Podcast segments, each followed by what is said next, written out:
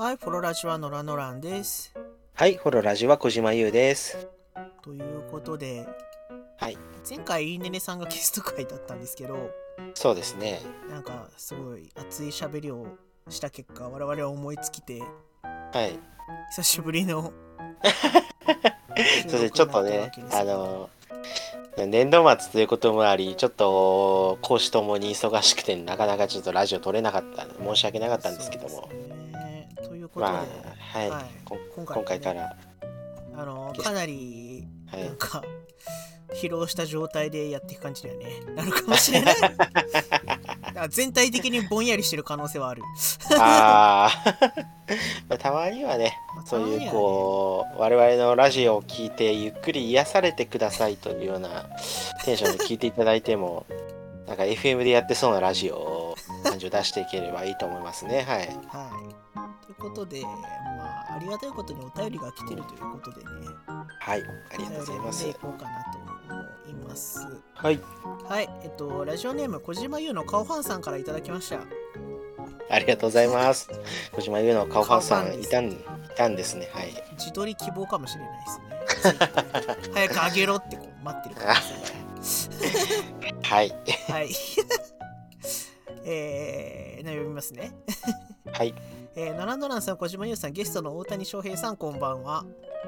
こんばんこんばは。んは、えー、ツイッターのオタクが野球やサッカーなどのスポーツを過度に叩くノリがありがちですが、お二人はどう思いますか、えー私はスポーツの熱狂的ファンなので、知識の95%はパワープロとウィールとミンゴルです。ということで、一発目から飛ばしてきたな。まあね、オタクがスポーツを過度に叩くのに、ちょっと正直ありますよね。まあまあまあ、うん。まあ、まあ、オタクもスポーツに叩かれてるみたいなところはありますしね。まあただ正直、ちょっと前に流行って、まあ少し前というか我々が学生時代の頃にこういうノリで、まあなんか仮想敵作ってボコボコにしようぜみたいな、まあまあ言うてしまえばね、僕たちが学生の頃ってなんとなくその韓国のことを好きって言ったら、ちょっとなんか、おいお前みたいな空気があったりしましたけども、はい、あったんですね。ま。あ、そうそうそうそう2チャンネルとかであ韓ー国が好きとか言おうものならみたいな空気がまあまああったはあったけど、うんうんまあもうみんな飽きたよねそういうのっていう。ちょっとまあまあ、正スポー直ツを叩くのもなんか別にね、まあ別にまあ昔流行ったノリだなというのが正直なところで。ぶっちゃけ今見なくても済むし。そうなんかわざわざわざわざ嫌いって大声言わなくてもまあ見なきゃいいんじゃないみたいな。よくあのアニメの放送が遅れたみたいな話するけどはい。まあほとんどみんな配信で見てるし。あまあま今あまあ。遅れることはないよね、まあまあまああの僕のタイムラインは結構実況をやってる人がいるんでそれで遅れて結局朝4時までアニメを実況する羽目になりましたみたいな。あ今そうですもう。未だにこう筋のがね入りの感じで見るまあとそうなる、そうそうそうまあでもまあ本当に小さい頃はマジで見たかったアニメが野球のやつでなくなったからな。ああまあまあまあありますよねそう。いうのは。小さい頃の逆に思い出あのなんだろう。そあるとかないとかじゃなくて存在が消される時があるからねアニメは。昔は。だったまあやらないタイミングみたいなのちょっとありましたよね。他のが伸びてそういうところからね続いてるやつなんだろうけど、まあ、ちょっとい今やってもあんまり伝わりにくいネタだなってまあいうのは ゴールデンタイムとかにいっぱいアニメやってた頃とかならまあまあ頃とからんではないんですけどまあ単純にアニメしてないしねねまあ、クラスにいた野球やってる医学リポートもが生意気だったみたいな話は あるのかもしれないけども。はい、まあまあ。まあままあまあ。あでもそのゲストの大谷翔平さんいるじゃないですか。あはいはい。こ。の完全に同い年なせいで。ああ、そうなんですね。そうそう。この前実家に帰ったら、はい。テレビに大谷翔平が出てて同い年なのにこの人はみたいなことを言われたせいでちょうっすら嫌いになってるっていう。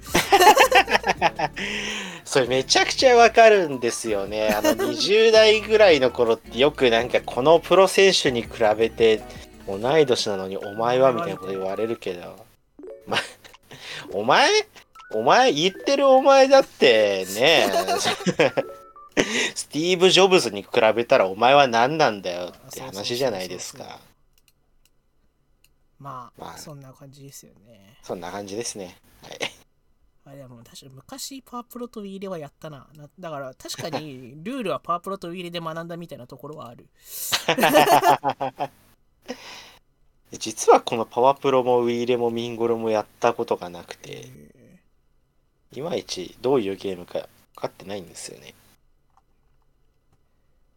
パワープロははい。なんか恋愛シミュレーションゲームだった、あ なんか、あれで、なんか、シャニマスとか、はあ、そうそうそう娘っぽいやつっていうのはなんとなく恋愛知ってる。シミュレーションゲーム恋愛シミュレーションゲームとは違う自分がやった時はなんか迷宮探索もあった、迷宮探索？あえのダンジョー、ン探索みたいな。あのなぜか俺戦車に乗ってずっとダンジョン探索をするとなぜかあの選手の なんか腕とかが手に入って選手が作れるみたいな。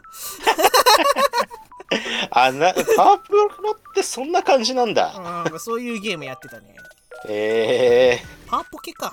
ポケかもしれないパパワポケか。そうそうそうまあでもダンジョン探索とかしてました。ねああ。もうパワプロとパワポケが同じものではないっていうのもなんとなくこう、そうなんだって感じではあるけど、まあまあ、意外とね、やっぱ自分が通ってないところってどうしてもわかんないとこありますからね。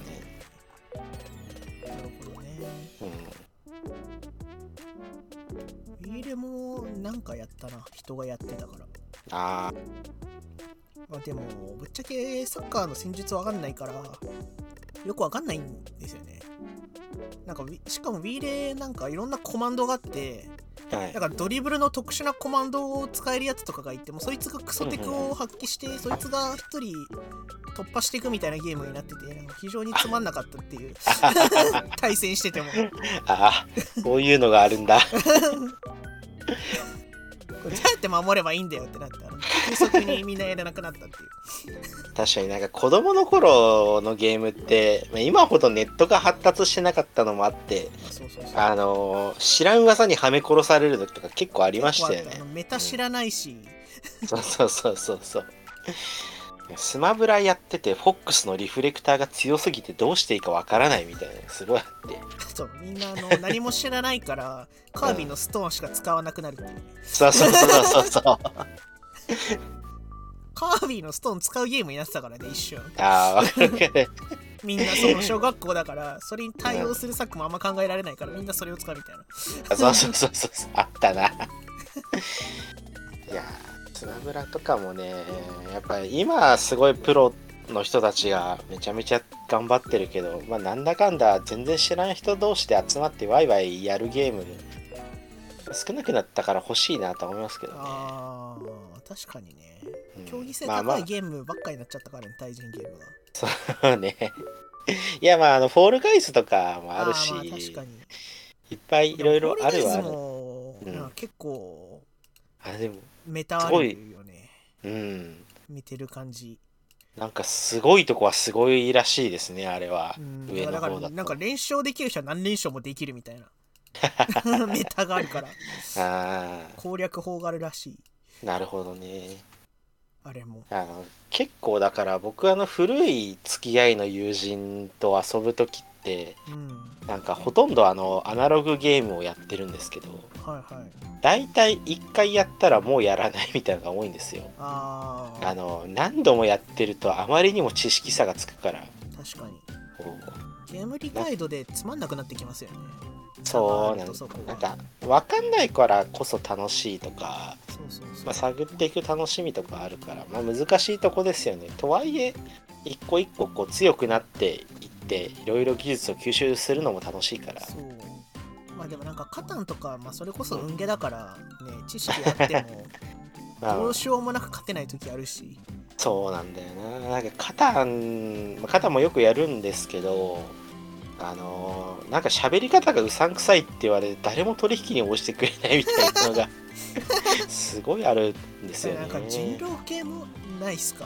ああある。なんか怪しそうだから釣るであのこうお前人狼だろいやちゃいちゃいますね。とかそういう喋り方なだけなんですっていう時はねめちゃめちゃありますねか上手い人ほど早期に釣られやすい、ああ あの序盤でめちゃくちゃ勝ってると、そいつが最初にどっちにしろ消さ消されるみたいな。プレイできなくなっていくみたいな、うん。まあ人狼用語で脅威神ってやつですね。強えやつが敵だとまずいからさっさと釣られちゃう神殺されちゃう。みたいないない方がみんなにとって平和、難しいねこれ楽しむためにゲーム上手くなってるのに上手くなればなるほどちょっと社会から社排斥されてしまうあ悲しいことです。ー。何の話してんの？次のお便り行きましょうか。ああ遠く行ったな。はい。次のお便り行きましょう、えーラジオネームひかみんがーさんからいただきました。はいありがとうございます。小島先生のランドランさんこのラジオはと。プロラジはえー世間は今週 WBC 侍ジャパン世界一の話題で盛り上がりました、えーなんだかんだで日本代表が勝つとスポーツは盛り上がれますね、えーお二人はテレビで試合観戦されましたか？それとも興味なし、え WBC の感想か、え WBC 興味なければおすすめのスポーツアニメお話を聞かせていただければと思います。私は古い作品ですがバトルアスリーテス大運動会がおすすめです。とのことです、バトルアスリーテス大運動会は最近リメイクがアニメ。最近去年一昨年ぐらいにリメイクやっててはい。非常に最高に面白かったので皆さんにおすすめでございます。何も理解できなかった。まあ絵面すごいですよあのアニメは。へー。まあまあまあまあ。まあまあで WBC ということで。WBC は僕あの決勝だけ見ましたすごい。もう大トロのトロの部分だけ食べたみたいな感じです。2位の歯やね。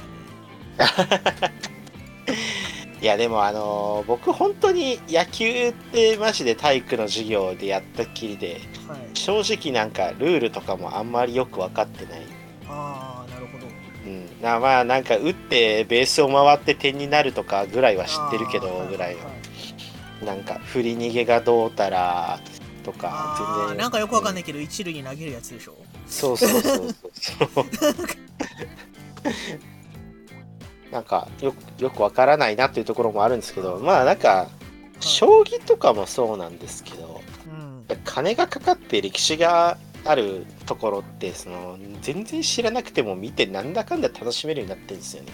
ああなるほど、うん、だから解説とかはしっかりやってくれるしまあその WBC なんてまさにみんな見てるからあの何もしなくてもフォロワーが勝手に解説してくれるし。あなんか野球に興味がなくてもなんかその今何が起きてるかが結構分かればなんだかんだやり取りが楽しめる。なこれでか今なんかこうストライクじゃなくてあえてボールを投げたのはこれこれこういうことでみたいな読み合いを解説してくれるとやっぱり楽しめるみたいなのありますね。ああなるほど。将棋とかすごいいます。めちゃくちゃ分かりやすくて。もうあの どっちが指したか。まあその番解説って言ってあの将棋やってる横でそのホワイトボードみたいなとこで誰がだってなんか解説してるやつあるじゃないですか。男性と女性がいるやつ。そうそうそうそうそうそう あれで分かりやすく解説してくれるから全然将棋詳しくなくても案外見れちゃうっていうのもあるし、うんあの今だとあの指した手をすぐ AI が判断してどっちが優勢か判断してくれるみたいな。もうそう。AI が AI が選挙判断できるようになってるんですよね、そうそうそうそう。逆に選挙判断が AI でできるようになったから AI が強くなったみたいな話を聞きましうん。ああこんな感じなんですよだから全然将棋のことを知らなくてもあの藤井聡太がすげえ手を打ったことだけは分かるみたいなたのあが結構あって。なあ本当に知らなくても見れるようになってるのはやっぱすごいっすね。金と歴史の力だなと思いました。ああ WBC を見てはい。金と歴史の力。ああ僕はマジでまず試合を見れる時間に試合を見れる環境になかったので。僕見といてなんですけど平日の午前中ですからねようみんな見てた。なんでそんなにみんな見れてるのかがちょっと理解にかなり苦しいところが。まあ僕はあの職場のパソコンの右端の方に Amazon プライムを開いて仕事しながらちょっと横目で見るみたいな感じでしたけど。そう。そういうこともなく何やってたかな？とりあえず WB 賞やってることすら知らなくて。本当に決勝かそれぐらいに知った気がする。うんうんうん。うん。まあどうしてもね世の中娯楽が結構いろいろ多いもんだからあのアンテナ張ってたりしないと分かんないっすよね。いくら野球の決勝だろうとあんまりスポーツに触れないようになってたしね。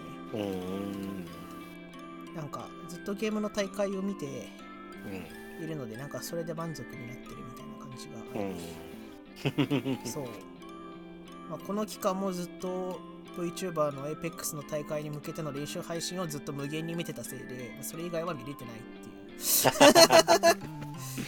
やっぱ、そうやっぱ練習配信見た方が大会楽しめるんで そうですね、まあ、WBC 見て WBC しの練習配信がねちょっとあればくスクリーム配信とかねあったら。ね まあ、あの山ほどパ・リーグ、セ・リーグやってるんで、多分それに当たると思うんだよな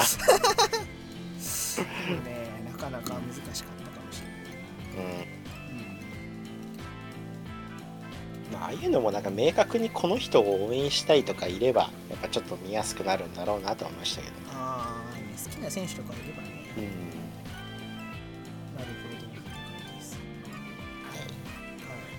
はい、ちなみに、おすすめのスポーツアニメは、はい。はい。えー、プリンス・オブ・ストライトです。ああ、なんだっけ？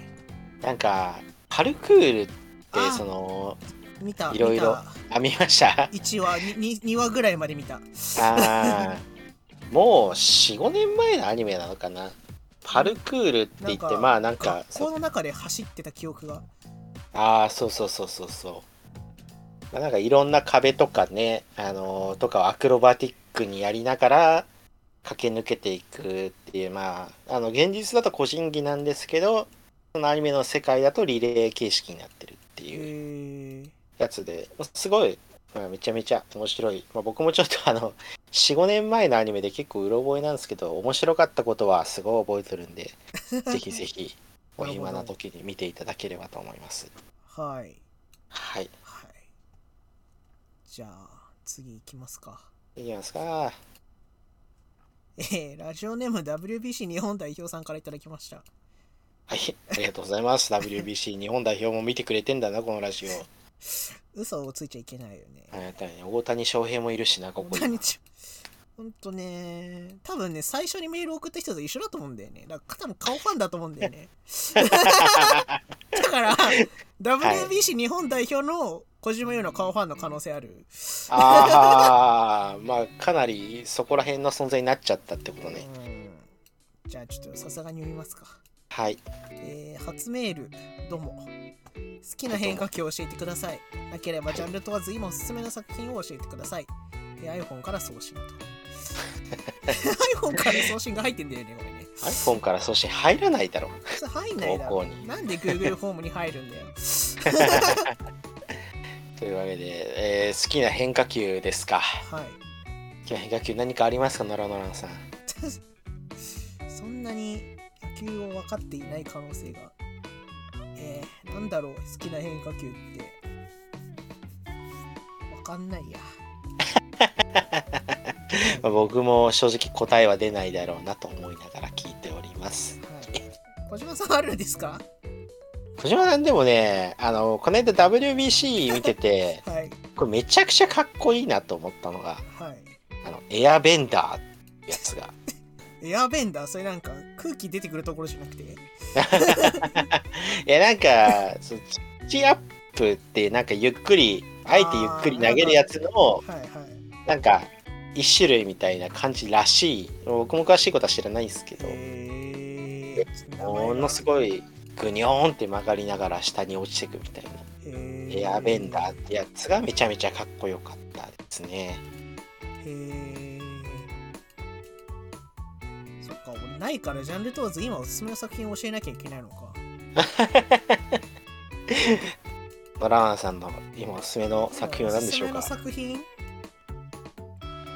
あそう最近やってるのだとゲームのねホグワーツレガシーが大変楽しいです。あああれやってるんですか？やってる。えー、すごい気になってた、ねめっちゃ面白い、あのーなんか、うん。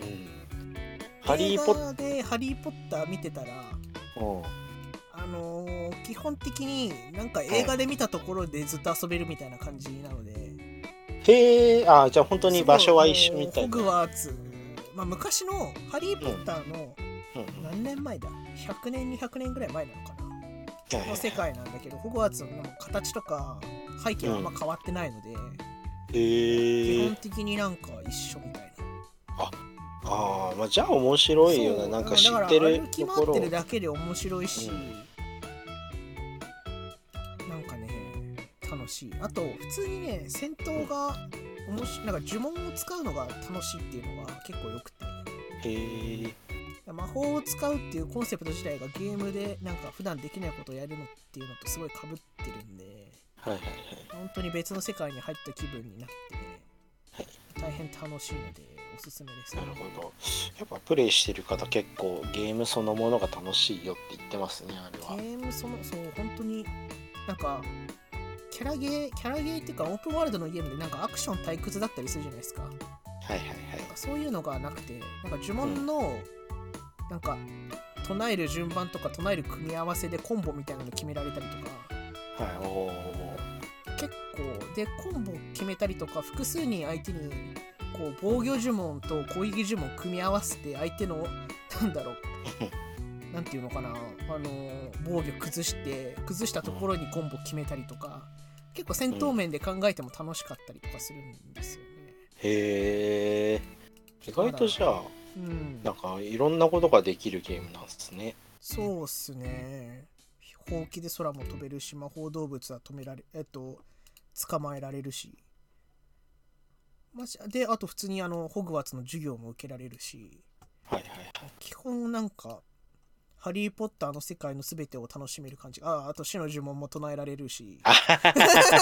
そうね。アバダケダブラって死の呪文を唱えられるのはすごい魅力的だよね。死の呪文唱えられるのはやっぱね楽しい、うん。楽しいな。いやマジで楽しい。楽しいしか言ってないな。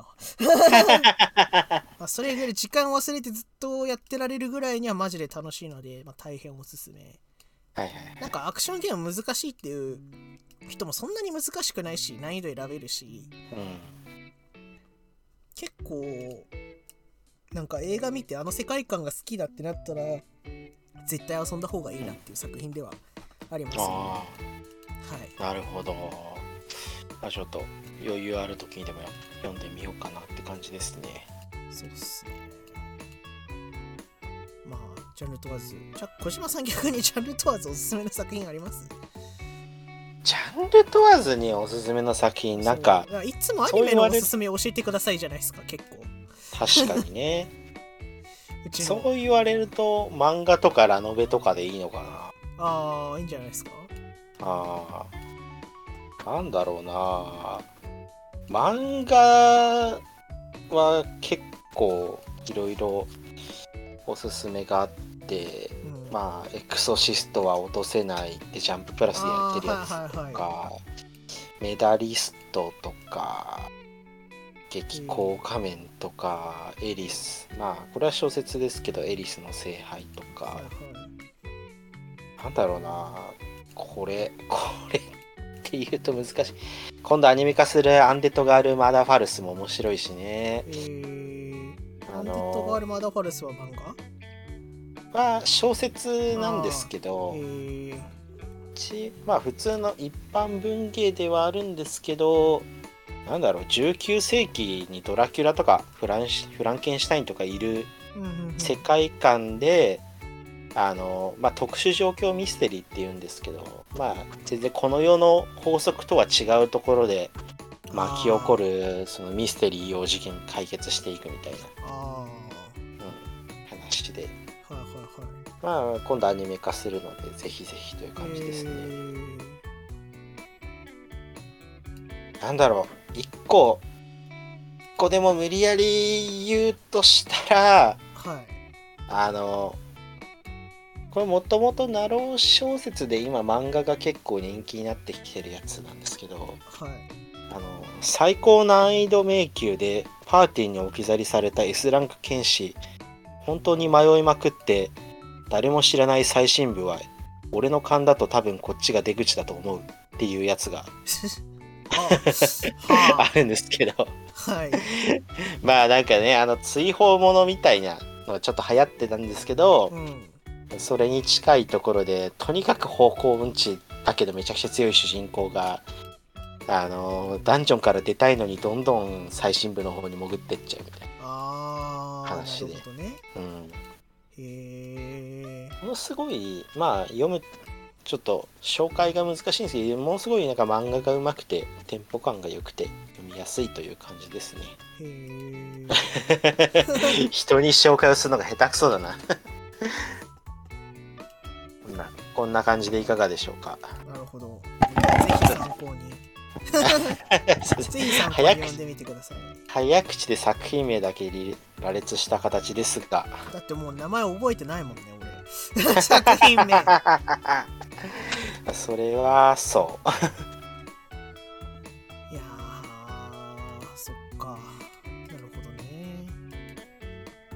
マジ本読まないな最近。あ確かにね。本まあ俺は結構通勤途中とかにアニメ見るか本読んでるんで。はいはいはい。ですけど。通勤途中なんか睡眠になっちゃうんだよな。あー。朝とかはねまあ座れたら寝たりするけど俺も。で立ってると人多すぎて逆になんか読んだり見たりできないんですよね。ああなるほど。そう。確かに混み方ひどいとなあどっちもだからもうなんかぎゅうぎゅうの中目を閉じてぼんやりしてるみたいな、そういうあそうだ。ちょっとおすすめといえばそのすいません、はいはい。これだけちょっとおすすめさせていただきたいんですけど。ああはい。これもう僕がずっと前からずっと好きで追いかけ続けてるシリーズで「気流警察」シリーズっていうのがはいはいはい。あるんですよ。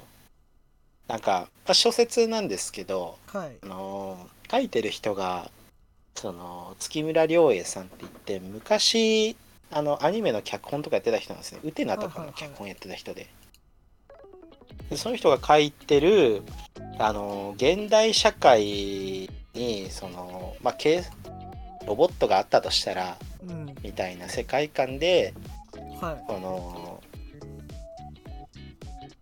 その時代のロボットより偶然数世代先のめちゃくちゃ強いロボットを手に入れた警察の話。はいはいはい。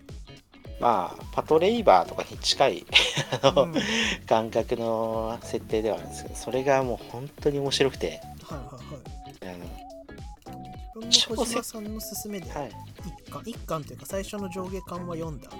ああそうか読んでくださったしそう読みましたね。ありがとうございます。たうん。シリーズが長すぎてちょっと次まで手が届いてないみたいな長い作品にありがちのそれが起きてる。そうそうですね。もう結構続いてますからね。7巻ぐらいあんのかな？忘れちゃったけど。まあちょっと小説気になってラノベ以外も読んでみようかなという時にぜひぜひおすすめですので気流警察だけはちょっと覚えて書いていただけたらと思います。はい。実際読みやすいですしね。なんかそうなんですよね。読みやすかった記憶が。いやーやっぱりこうこんなこと言ってしまうとあれですけどあのちょっと難しい一般文芸難しくて読めないのが字がこんだけ本読んどいてなんだけど字がいっぱいあるとうってなって読めないみたいなのあるから正直。あ難しいこと言われてもわからないので会話でやり取りしてくださいみたいな瞬間は結構ある。最近読んだ SF だとあれかな？SF なのかな？時代小説かもしれないけど。うんうん。はい地図と拳は正月に暇だから読んでて。はいはい地図と拳。直木賞取ってた作品かな。へえ。なんか読み読み終わったらなんか選ばれましたとか書いてて。おそうなんだと思って。あああ小川哲のやつか。小川哲のやつが面白かったっすね、へえでもなんか戦前の満州の話なんですごいとっつきにくいかもしれない、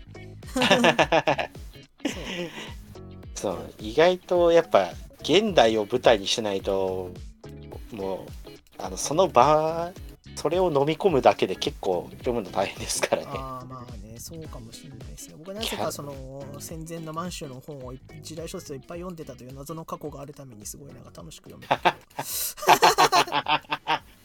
特殊能力者ではあるので。不思議な。あ小川聡って読むんだこの人。あ川聡そうーはいはい。そうそうなんかね架空なんで SF かっていうとずっとその一つのなんか架空の都市を作るって日本が作るっていう話をずっとやってて、はいはいまあ、そんな都市はないんだけど なんかはい本当にあるかのようにうん。その歴史を書いていくあの全くなかった村から都市に発展していく姿とかを書あいてて。そう。それが面白いんですよね。あのその都市を作るっていうのが日本がうん満州にな勝手に国を建てるじゃないですか。あの、うん。人口の国を建てるのとすごいかぶさって表現されてて。はいはいはい。だから何もなかったところから人間が人工的にものを作ったらどうなるかの思考実験みたいなのをやってるのがあ面白かったですね。あなるほどね。あと自分が好きな群像劇っていうのも主人公はまあ明確にあるんですけどその都市を舞台にいろんな人が出てくるっていうのはすごい読みやすくて楽しかったですね。ははい。ちょっと余裕あったら読んでみはい、ますぜひぜひ面白かったんで読んでみてください。はい。はい。という感じでちょっとちょうど30分ぐらいだしこれぐらいでいいですかね。かね。はい。はい。年度末を超えたらねなんかしっかりゲストを呼んでちょっとあでのマジでじ次回のゲスト何も予定が立ってないのであの我こそはという方がいらっしゃったら、ぜひぜひ。ぜひぜひいらしていただけると助かります。ますではははい、おつフォロー。おつフォロー